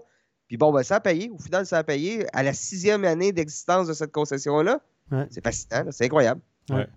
Euh, Nick, on a ton image est gelée. Je sais pas si tu peux essayer de Oh. fermer peut-être ta caméra, la rallumer. euh, mais on, a- on t'entend encore très bien, mais euh, niveau euh, image, là, T'es figé. un peu. Ouais, t'es figé. T'as les yeux ouverts, par contre. Euh, bon, Steph, on en avait parlé ensemble euh, la dernière fois qu'on avait fait euh, Overtime. C'était juste avant les demi-finales. Euh, quatre équipes du Sud qui s'affrontent en demi-finale, deux équipes donc du Sud qui s'affrontent également en finale.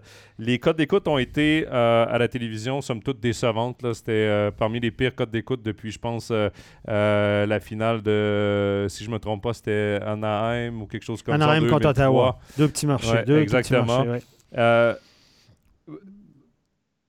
Est-ce que tu penses que le fait que ça a été une, une finale à sens unique, ça peut-être nuit justement à ces codes d'écoute-là? Si cette finale-là sera en sept matchs, peut-être que les gens au Ouais, à la septième fin, match à la fin peut-être les gens ont embarqué. On s'entend. on s'entend que le, mar- le marché télévisuel de la NHL, c'est le nord-est américain, c'est New York, Boston, Philadelphie, la côte atlantique et, et Chicago qui est un bon marché, Minnesota. La côte ouest, ben, il faut qu'il y ait une équipe de la côte ouest, sinon les gens embarquent un peu moins. Puis quand il n'y a pas d'équipe canadienne, ben là, tu perds tout le marché, pas tout le marché canadien, mais tu perds une grosse marché du Canadien qui est un gros marché.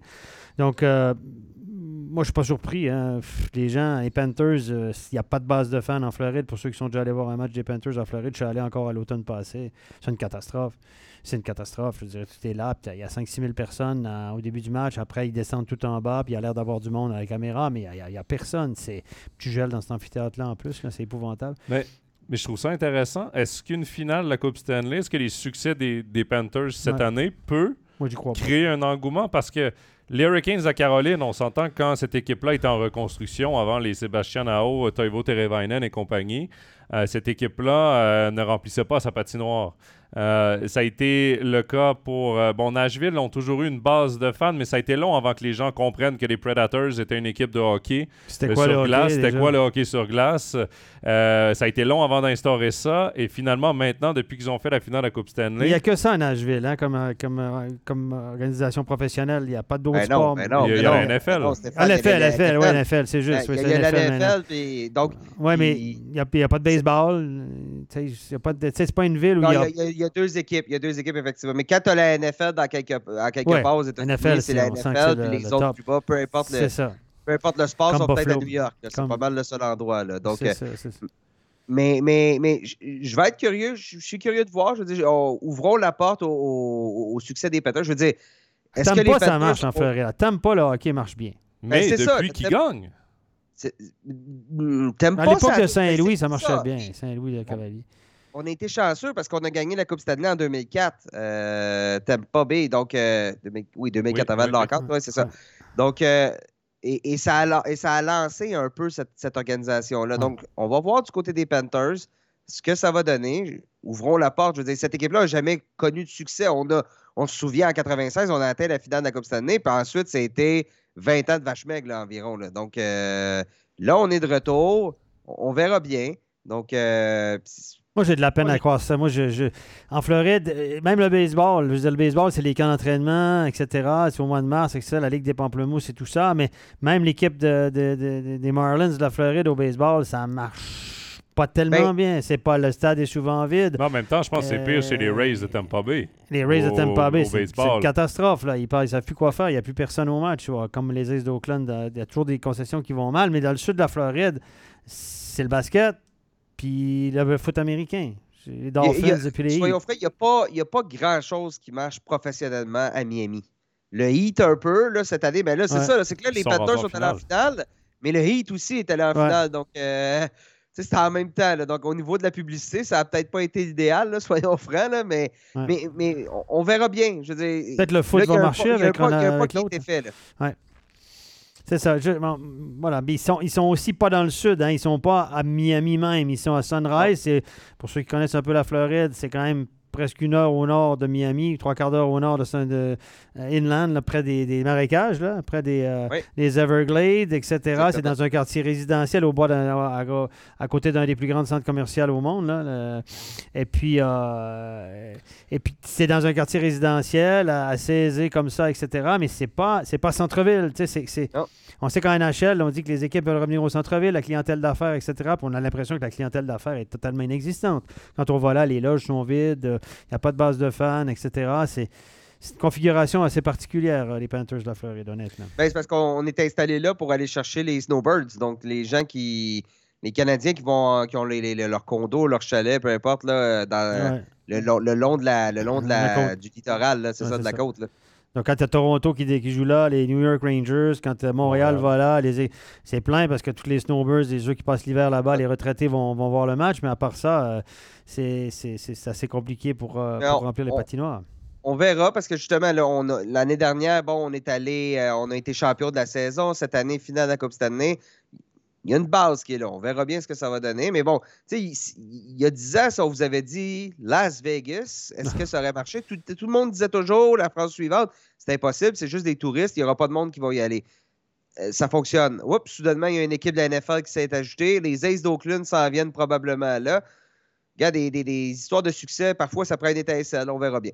Mais en même temps, la NHL a très bien fait sur l'expansion de Vegas parce que ça aurait pu ne pas marcher mais avec leur système de repêchage d'expansion, ça a créé une équipe gagnante tout, de suite. Vegas a très bien géré le truc. Euh, George McPhee, à l'époque, a très bien géré le truc pour mettre sur la patinoire déjà une équipe gagnante. Et une, base de fans, ça se crée quand même avec des équipes gagnantes. À un moment donné, oui, tu vas avoir les partisans de hockey pur et dur qui vont y aller, mais au Nevada, ça doit pas être non plus les plus grands fans de hockey. Mais par contre, là, tu as un happening, tu as une équipe qui gagne, c'est un spectacle dans la patinoire. Honnêtement, c'est impressionnant tout ce qu'ils ont fait. Ah, c'est une ville de spectacle. Les gens vont là, ils vont voir un spectacle. Hein. Il y a beaucoup Comme tu disais, les touristes, ils vont là, ben, allez, ce soir, on va voir un match de hockey au lieu d'aller voir Céline Dion. Ils offrent un spectacle et en plus une équipe compétitive. Donc, la Ligue nationale là-dessus a très bien fait. Seattle également, avec son repêchage expansion, ils sont allés dans une autre direction, mais déjà cette année, deux rondes éliminatoires. Euh, et déjà, Seattle, c'est plus un marché naturel de hockey que Vegas.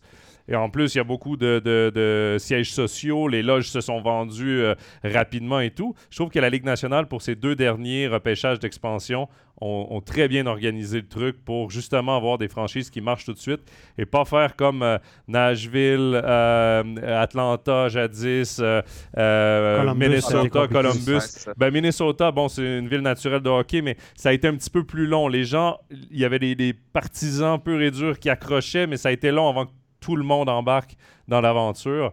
Euh, mais en même temps, ça a pris combien d'années avant que ces équipes-là euh, fassent les playoffs? Ça a été très, très long. Là-dessus, euh, la Ligue nationale a très bien fait. on parlait de l'an prochain pour les Panthers de la Floride. On va quand même revenir sur la situation des gardiens de but parce que ça nous intéresse ici parce qu'il y a un, un, gardien de but suisse qui a signé un contrat avec les Panthers de la Floride, Ludovic Weber. bon, Nick, la situation des gardiens de but pour la saison prochaine, Bobrovski sera toujours sous contrat, Spencer Knight également. Euh, Alex Lyon, je crois que son contrat euh, prenait fin à la fin de la saison, à voir si on va le prolonger ou non. Mais euh, est-ce qu'il y a vraiment de la place Est-ce qu'on doit s'attendre à Ludovic Weber dans la Ligue américaine? Est-ce qu'il y a vraiment un poste en jeu en Floride, selon toi? Tout dépend, parce que Spencer Knight a été placé sur le programme d'aide des joueurs de la LNH cette année. Donc, comment lui va-t-il revenir? C'est un jeune joueur, donc, écoute, On sait, ça on pas. là. je, je vais, je vais aucunement, aucunement euh, juger. Là, puis- je suis heureux pour lui qu'il soit, soit pris en main. Mais bon, comment va-t-il revenir? Va-t-il revenir en force? Parce que lui, c'est le gardien d'avenir de l'équipe.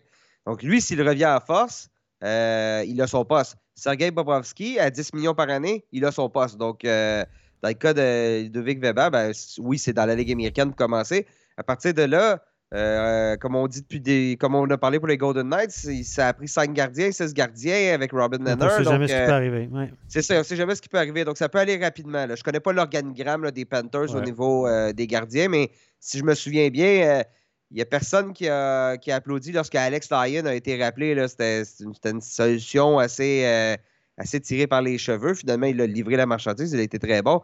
Donc, la porte peut s'ouvrir rapidement parce que des gardiens, des blessures chez les gardiens, c'est de plus en plus fréquent. Puis euh, des gardiens, on, on veut, on veut vraiment gérer leur, euh, leur nombre de matchs joués. Donc, euh, peut-être qu'il y a peut-être quelques matchs l'année prochaine. Steph, c'est quand même le beau pari pour Ludovic Weber. Il est dans la fleur de l'âge, là, il a 26 ans. Mhm, mhm. Il va avoir 27 euh, au cours de la saison prochaine. Euh, pour lui, c'est là ou jamais. À Zurich, euh, il était derrière Rubech de toute façon, donc n'était plus gardien de but numéro un. C'est un grand gardien, euh, techniquement euh, un bon gardien. C'est sa chance. Et, Ouais, et comme le dit Nick, ben, après avoir, euh, il a signé pour une saison. Exact. Euh, oui, peut-être que mentalement, il, il s'attend à, à commencer dans la Ligue américaine, mais qui sait ce qui peut arriver? Il y a de plus en plus de joueurs, là, parce que la, la Ligue suisse commence à être un peu reconnue aussi. Les gars qui viennent ici, ils disent Ouais, c'est quand même une ligue qui est très rapide, euh, qui, ça joue quand même du bon hockey avec six étrangers, etc. Donc, on voit ça de plus en plus, les, des gars, André Heim cette année, etc. Des gars qui tout à coup font bien ici, sont remarqués, retournent là-bas, ont la chance de se faire valoir. Et euh, moi, je pense que c'est un pari intéressant, plutôt que d'attendre comme deuxième gardien à Zurich. Puis à Zurich, euh, selon mes sources, il n'a pas un contrat, il n'a pas un immense contrat. Par contre, là, il a des cartes dans son jeu. Éventuellement, si ça va bien là-bas, tant mieux pour lui, puis il pourra continuer. Je ne sais pas s'il pourra faire comme Elvis Merzlikins éventuellement, tant mieux. Si jamais ça ne va pas bien, ben, ce sera une année d'expérience pour lui. Il sera sorti de son cocon, sorti de son patelin, il aura essayé. Il pourra revenir ici en Suisse avec euh, une plus grande valeur, à mon avis, suivant comment ça se passe. Et on sait qu'il y a un certain Fribourg-Gotteron qui va peut-être être à la recherche d'un gardien l'année prochaine, un gardien numéro un. Nick, tu sais pas comment. Tu, tu suis peut-être pas là au Suisse, mais Fribourg avait Reto Berra devant la cage. Tu connais Reto Berra qui a joué. Oui. euh, bon. Et là, il arrive en fin de contrat. Donc, on aura besoin d'un gardien numéro un. Berra, problème de dos, se fait opérer un discale, etc. Donc, il arrive au, en bout de course. là. On va pas le, si on le renouvelle, ça sera année par année. Mais peut-être que Ludovic Weber, qui vient de Fribourg, qui a été formé à Fribourg, peut-être qu'il pourrait revenir par la grande porte. Qui sait? On sait pas, on sait jamais. Oui, c'est de la musique d'avenir, mais c'est très intéressant. euh, en tout cas, l'expérience que va pouvoir vivre Ludovic Weber la saison prochaine. Messieurs, euh, avant notre, dernier sujet, parce qu'on va faire un petit détour euh, pour la draft et parler d'un joueur qu'on a très bien vu ici en Suisse, on a reçu quand même des commentaires par rapport à notre dernier Overtime NHL que j'avais fait avec Danny Gélina, où on avait parlé de la situation des- du plafond salarial qui ne compte plus en playoff. Euh, Tampa Bay avait gagné dans une situation comme ça en ramenant Nikita Kucherov en playoff. Et là, ouais. évidemment, tu joues avec une valeur de joueur beaucoup plus élevée que le plafond salarial, mais comme ça ne Ouais. compte pas, euh, il, il s'est permis. Et Vegas l'a fait également cette saison avec Mark Stone. Et ça fait réagir euh, les gens qui nous ont écrit euh, sur YouTube disaient euh, qu'il faudrait maintenir euh, dans l'avenir le plafond salarial en playoff pour éviter justement cet avantage. Chapeau au Golden Knights, cha- chapeau au, au Lightning d'avoir utilisé cette petite, on va dire, cette petite faille, cette petite clause dans la, la Mhm. convention collective qui permet de le faire. Mais est-ce que, Steph, tu t'attends peut-être à un changement de cap de la Ligue nationale éventuellement euh, pour ce règlement-là? Peut-être qu'il y a des mains qui vont se lever et dire ben là, ça fait deux fois qu'on se fait prendre. Là, Euh, là peut-être qu'on pourrait faire un règlement, etc. Parce que tout le monde, tout le monde va s'y mettre pour finir. là. Après, tu, il y a la liste des blessés, etc. Tu peux manipuler un peu. Donc, ça fait un peu. euh, on utilise le règlement. Donc, le règlement, c'est fait. Comme on dit, euh, le règlement, c'est fait pour être contourné. Ben, il a trouvé le moyen de le contourner. Mais je- moi, je pense qu'ils vont intervenir. Je ne sais pas, Nick, tu as probablement plus d'informations, mais à un Ben, moment donné, ça va s'arrêter. Je vais juste y aller de la- l'anecdote suivante. Il y a quelques années, il y a une équipe qui avait levé la, main pour dire écoutez, il faudrait peut-être changer ça parce que ça peut donner les- cette situation-là. Cette équipe-là, s'est fait dire par toutes les autres équipes non, c'est correct, on s'arrange avec ça. Cette équipe-là, c'était le Lightning de Tampa Bay avant de gagner ses Coupes Stanley. Donc. Oh, il avait signalé le problème. ils ont signalé le problème, ils ont dit oh, pas de problème. Vous voulez pas faire. on va s'arranger avec ça. Donc, euh, est-ce qu'il va y avoir des changements à ça? Peut-être, peut-être pas. En même temps, il euh, ne faut pas oublier une chose. Je veux dire, cet argent-là qu'on a, on a pas, ça signifie qu'on n'a pas eu ce joueur-là pendant la saison. Donc, ce joueur-là t'a pas aidé à te qualifier pour les playoffs. il revient dans les de blessés. à cause de ça. Il y, a, un couteau à deux tranchants un peu. Donc, oui, une fois en playoffs, c'est tout un avantage, mais si tu rates les playoffs parce que tu n'as pas pu remplacer ce joueur-là qui était blessé, ben là, euh, tu rates les, les, playoffs par un point, par exemple, ben on fait quoi? Qu'est-ce que. Puis à un moment donné, il y a aussi le fait que au niveau de la gestion des effectifs, c'est très compliqué. Chaque équipe a son, comptable qu'on qui travaille 24 heures sur 24 là-dessus. Donc, euh, on verra bien.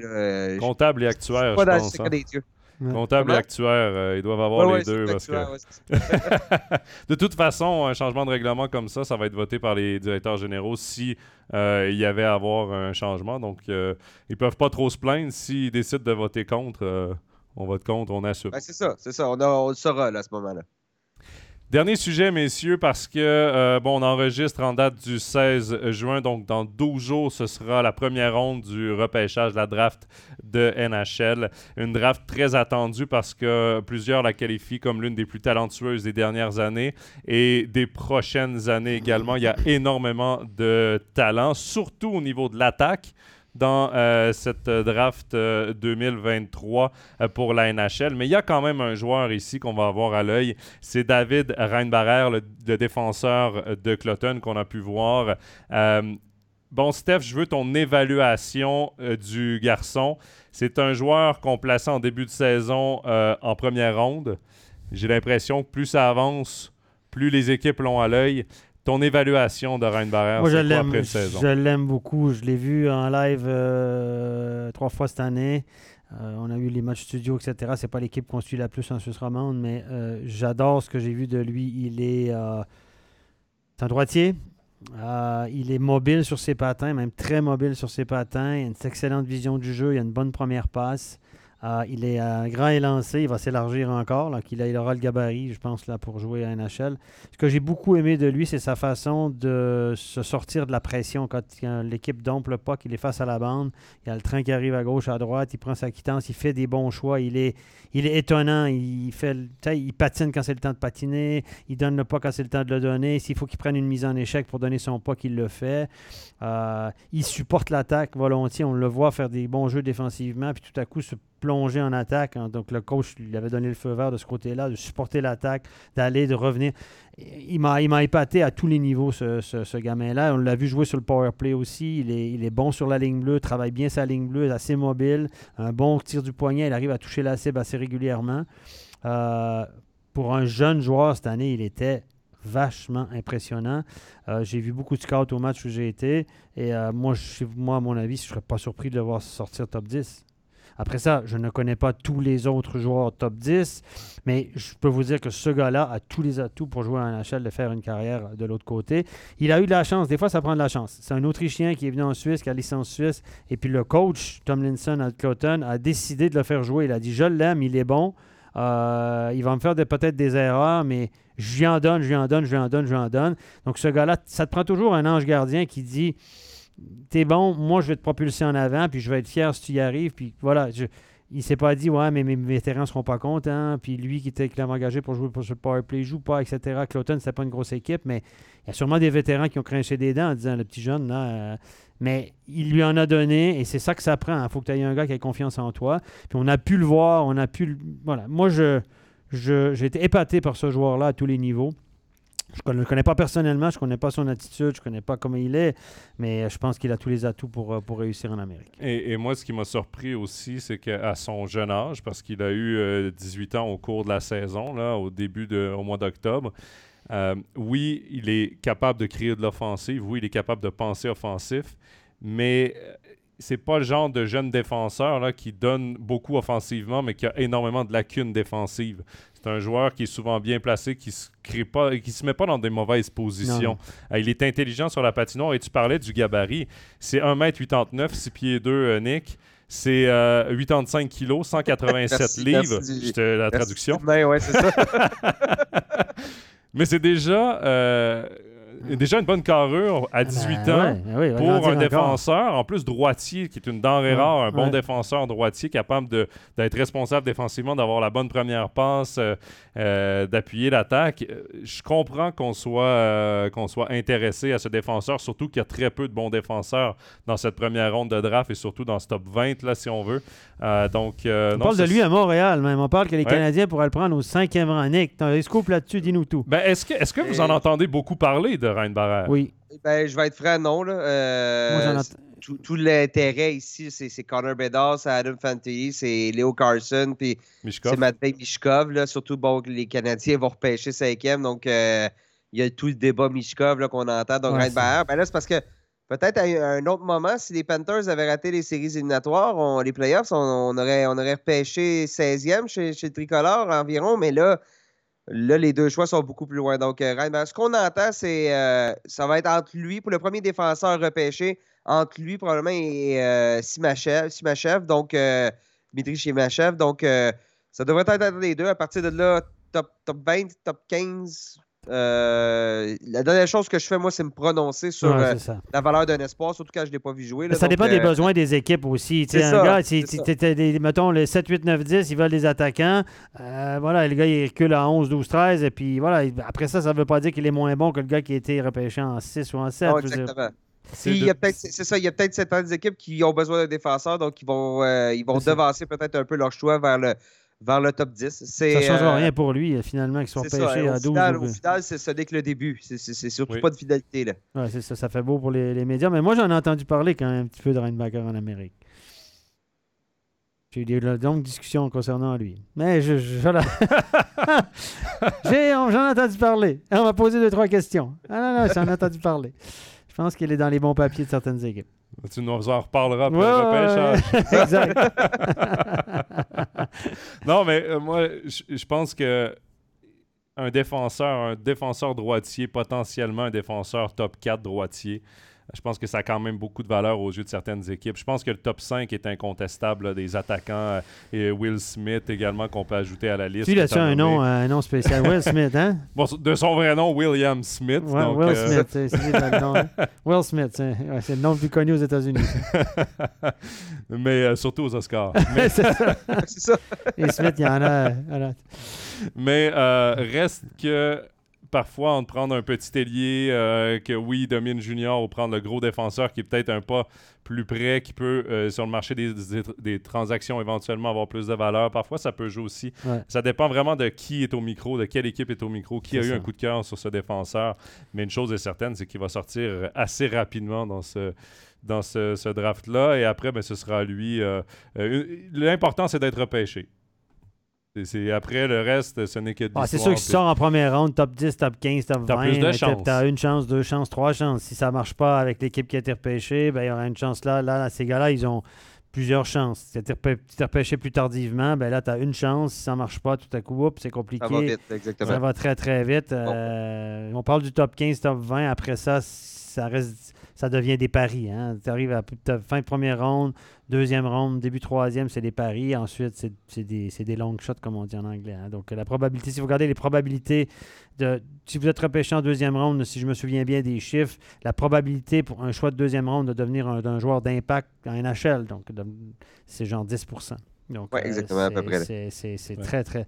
On, on fait beaucoup, une grosse affaire avec le repêchage, mais euh, c'est. Puis la, la deuxième, la première catégorie de joueurs représentés en NHL, c'est les choix de première ronde. La deuxième catégorie, c'est les non repêchés. Les plus représentés, là, versus la deuxième ronde, troisième ronde, quatrième ronde, etc. Donc, euh, ça vous dire un petit peu que ça reste des paris. C'est tôt, c'est des évaluations de ce que les projets, que ce que le gars va devenir à 21, 22, 23 ans.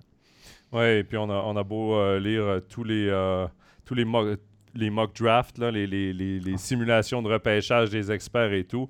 Moi, je me souviens d'un certain Moritz Seider, euh, l'Allemand, le défenseur allemand, quand les Red Wings de Détroit l'ont pris cinquième, ça fait sourciller un peu tout le monde. Et pourtant, ils avaient euh, franchement raison avec ce défenseur-là, que tout le monde avait placé justement en dixième et vingtième. Et eux euh, avaient prononcé son nom cinquième au total, mais parce qu'ils étaient tombés en amour avec. C'est pas une science exacte. à un moment donné, tu as un dépisteur qui aime un joueur, le DG est allé le voir, tombé en amour aussi, puis ben, c'est lui qu'on veut. Que... souvenez-vous de Code Kanyemi à Montréal, troisième overall. Notre Timmins avait tombé en amour avec avec lui. T'es obligé de rappeler des mauvais souvenirs aux Québécois ce, ou? ce fut une brève histoire d'amour, disons-le de la sorte. Euh. Non, mais c'est vrai, c'est que voilà, ils sont avancés, ils ont surpris tout le monde. Je veux je veux regardez, souvenez-vous en 99, Patrick Stéphane, premier derrière, c'était les deux Cédines. Ben, c'est ça. Hein. Il y en a deux que leur numéro est retiré à, Vancouver et l'autre, ben, ce fut une courte carrière dans la, la National League. Euh, ça. Après, euh, bon, ça, c'était un, draft qui était un peu spécial parce que Brian Burke avait quand même managé pour avoir les deux Cédines qui avaient dit euh, nous, on veut jouer ensemble et mm. tout. Ça avait été quand même une histoire assez euh, particulière. Patrick Stéphane, son moment de gloire, c'est certainement son but raté dans une cage vide lorsqu'il jouait avec les Stars de Dallas. Oui, oui. allez, voir la allez voir la séquence sur YouTube, ça vaut la peine. Oh oui, ça, c'est mémorable. C'est ce que je me souviens le plus de Patrick Stéphane. Souvenez-nous, l'année passée, on a parlé de Shane Wright. Shane Wright, le premier overall, c'était Shane Wright euh, qui, est peut-être euh, le premier ou le Slavkovski qui était prêché par Montréal. Mais selon mes sources, les Canadiens de Montréal, la veille du draft, hésitaient encore entre les deux. Finalement, Slavkovski euh, le choix, c'est Slavkovski. Shane White a glissé en 4, je pense, 4, 5, 5 e Il y a eu deux défenseurs, un MH qui était repêché avant. Shane Wright, cette année, avait, euh, arrive euh, avec Seattle, ça n'a pas marché. On le renvoie avec les juniors. OK, il faut finir la saison junior so-so, on s'entend. Et puis, il a été changé à la date des transactions dans une équipe aspirante au titre à OHL, éliminé en quatre matchs. Donc, vous allez me dire, il ne peut pas faire toute la différence à lui tout seul. Mais si vous regardez même ses chiffres, rien d'astronomique en junior. Hein. Non. Donc, euh, c'est un gars qui me fait penser à celui qui a été repêché par Philadelphie, là, qui a eu des commotions la même année qu'il chie. Patrick, ouais, c'est ça. C'est un gars qui a eu son pic très très tôt, à 16-17 ans. C'était un homme, la barbe au menton, mature, etc. Donc, tu étais un homme qui joue contre des, des, jeunes hommes ou des, grands ados juniors. Ben là, tout à coup, tu as un avantage indéniable. Mais quand les autres te rattrapent, tout à coup, physiquement, puis là, puis là tout à coup, tu dois te démarquer par d'autres moyens. Ben, ça, Jonathan, Marchessault, Jonathan est le meilleur exemple. C'est une question de quand tu. Tu sais, le hockey, on dit souvent que le hockey est un sport à développement tardif. Donc, euh, t'en es où dans ton développement? Ben, c'est comme on dit, si tu as, du poil au menton au niveau euh, à 16 ans, il y a des chances que ton développement est beaucoup plus avancé que celui qui n'en a pas. Donc, euh, Les équipes, on sait qu'ils vont vers les valeurs sûres. Puis quand tu as un gars qui est mature et qui domine dans le junior, il est plus facile à vendre au club en disant ben lui, regarde, on est sûr que l'autre, c'est un projet. Donc, euh, on va aller vers le gars sûr. Martin Saint-Louis avait dit il n'avait jamais été repêché, Martin Saint-Louis. Hein? donc, trop petite, trop petite, comme disait Scotty Bowman, trop petite, avec son accent anglais. Et puis. Il n'a jamais été repêché. Il a, dit, il a dit Moi, je veux être le meilleur joueur à 23 ans. M'en fous là, du repêchage, etc. Ben, Martin Saint-Louis a prouvé que. Euh, à, il a 23 ans, il est arrivé, euh, il est arrivé prêt, puis il a joué à NHL, il a fait sa place. Encore une fois, on parle des exceptions, Marcheseau, Saint-Louis, c'est des gars qui sont arrivés, mais c'est rare quand même. Il hein. faut qu'il y ait des gars qui. Voilà, c'est quand même rare parce que voilà, tu passes par la. Quand tu n'es pas repêché, tu passes par la voie de gravier, hein, la, voie secondaire, là, ça sort de ton GPS, ne reconnaît plus, c'est plus où tu es rendu. Puis là, tu as, du gravier partout. Des fois, tu es obligé de faire demi-tour parce que sinon, n'y a plus de route et ils ont fermé la route. Donc, euh, c'est ça. Mais il y a des belles histoires. Et puis, effectivement, il y a beaucoup d'histoires que les équipes se sont trompées aussi. Parce qu'il y a plein de gars. Si vous regardez, encore une fois, allez sur Elite Prospect, cliquez sur les choix de deuxième ronde il y a 10 ans. Vous allez voir qu'il y a. Mais c'est difficile d'évaluer un gars à 17, 18 ans, alors que son prime, ses meilleures saisons vont être à 23, 24, jusqu'à 28, 29. C'est ça. Tu as, 10 ans de jeu, là, presque. mais on continue à repêcher à 18 ans. Il pourrait changer le règlement aussi. Hein? Il pourrait repêcher à 20 ans. Mais visiblement. Ben oui, mais imagine, imagine Connor Bedard au niveau junior, deux années de plus. C'est ça. Ben, il faut les exceptionnels, évidemment. mais il pourrait aller jouer dans une ligue professionnelle, ce que Matthews a fait. Connor Bedard aurait pu venir jouer en Suisse l'année prochaine.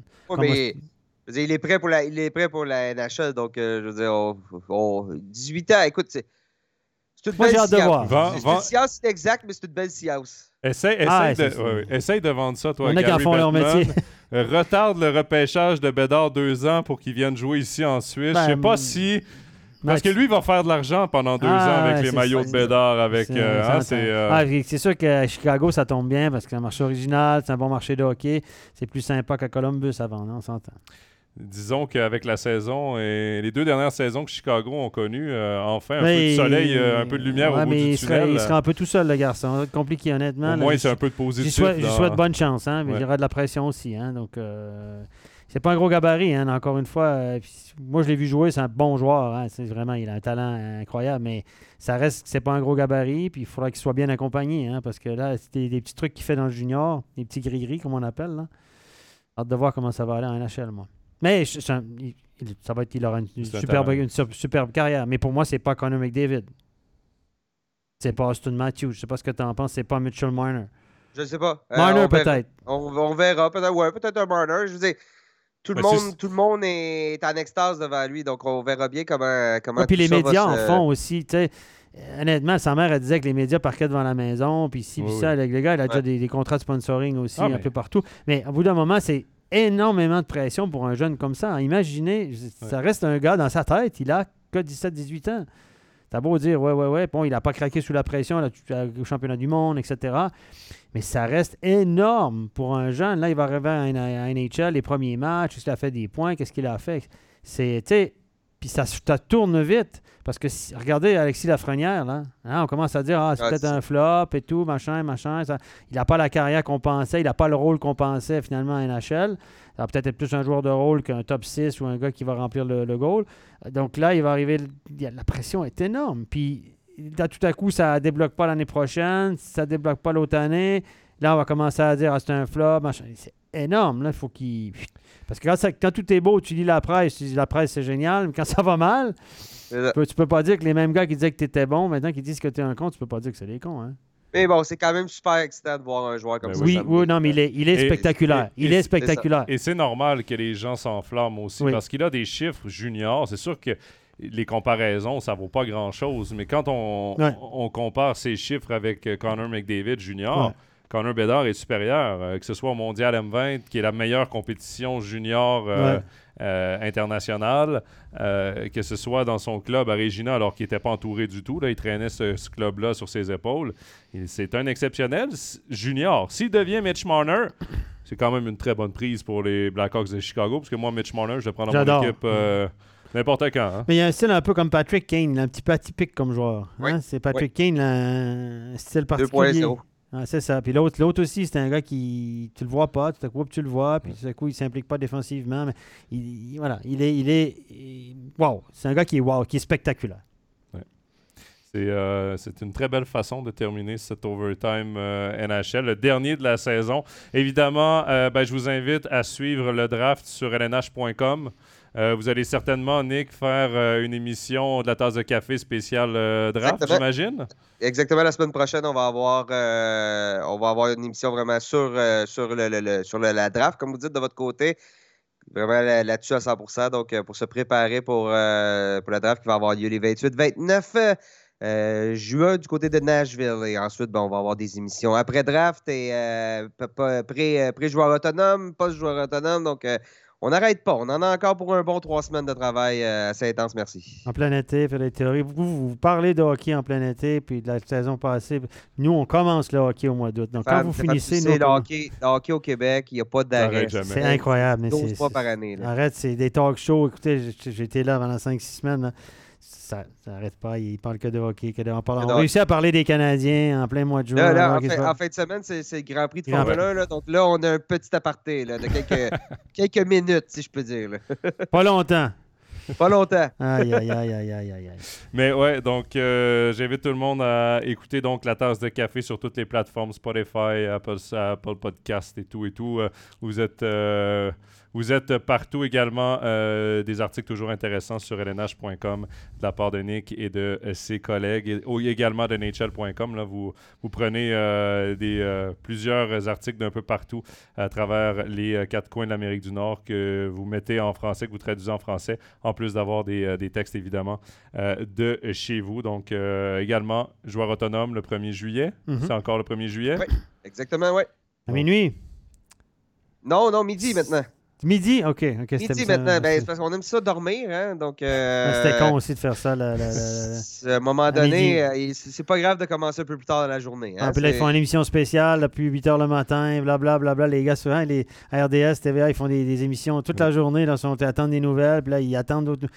Ils sont incroyables pour broder. Non, mais les joueur autonome, joueur autonome, ça déboule rapidement. Ouais, là. ouais, moi, honnêtement, entre, entre les joueurs autonomes et la date limite des transactions, je préfère les joueurs autonomes parce que ça déboule là, à l'espace de quelques, quelques heures. Tandis Ouais. que date des transactions, euh, ça, ça peut être long. là. Certaines années, ou cette année, je pense qu'il restait plus grand-chose de disponible. Non, et souvent, dans la- la- à la date- euh, aux joueurs autonomes, le 1er juillet, souvent, tu sais, deux, trois jours avant, les gros noms, euh, ils ont déjà visité les installations de certaines équipes, ont des ententes verbales que plusieurs insiders connaissent déjà, puis c'est plus la confirmation des signatures, euh, Ouais. de certaines signatures. Là, il y a quelques joueurs qui tardent un peu avant de signer, mais sinon, euh, on le sait. Ouais, euh, ça va vite. là. Les, les, offres à minuit une, à mi- midi une, ça, ça, ça, ça arrive. Et puis, euh, le Le bon vieux doc. fax, hein? Ouais, c'est ça. Ça fonctionne pareil à cette heure. Signe le fax, c'est réglé. Il y a beaucoup d'argent qui se brasse en ce Ouais. 1er euh, juillet. Malheureusement, Nick, je pense que t'as pas de- t'as- toi, t'en reçois pas, euh, t'as- t'as pas de supplément le 1er juillet. hein. Et disons que je suis moins en demande le 1er juillet que certains joueurs. Je vais, je vais le présenter comme ça. Et pourtant, t'en mériterais une petite part quand Ah, ben merci. T'es bien, t'es bien gentil. Bien gentil. Steph, vacances également. On va se retrouver euh, à l'automne. On va suivre également tout ce que tu vas nous, euh, nous pondre cet été. Ouais. là, des petites séries euh, Ouais, parler de l'arbitrage un peu. d'arbitrage, les jeunes joueurs aussi qui vont Ouais. faire euh, leur début dans notre championnat à la saison évaluation, prochaine. petite évaluation des jeunes joueurs. Et puis euh, voilà, il faut bien remplir un peu l'été. Puis au mois d'août, ben, déjà, ça recommence. Ben, les équipes, elles sont déjà sur la glace, c'est incroyable.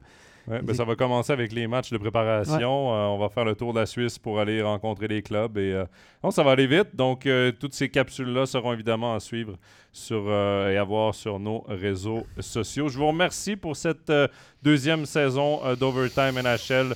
Tous les invités qui sont euh, passés, euh, Nick, un habitué, Stéphane également, et euh, ben, des pensées également à Danny Gélina, euh, qui est régulièrement sur l'émission et à tous nos autres invités au cours de la saison. On se retrouve donc en septembre pour une nouvelle saison d'Overtime NHL. Merci à tous. Bye bye. Bye bye. Bye bye.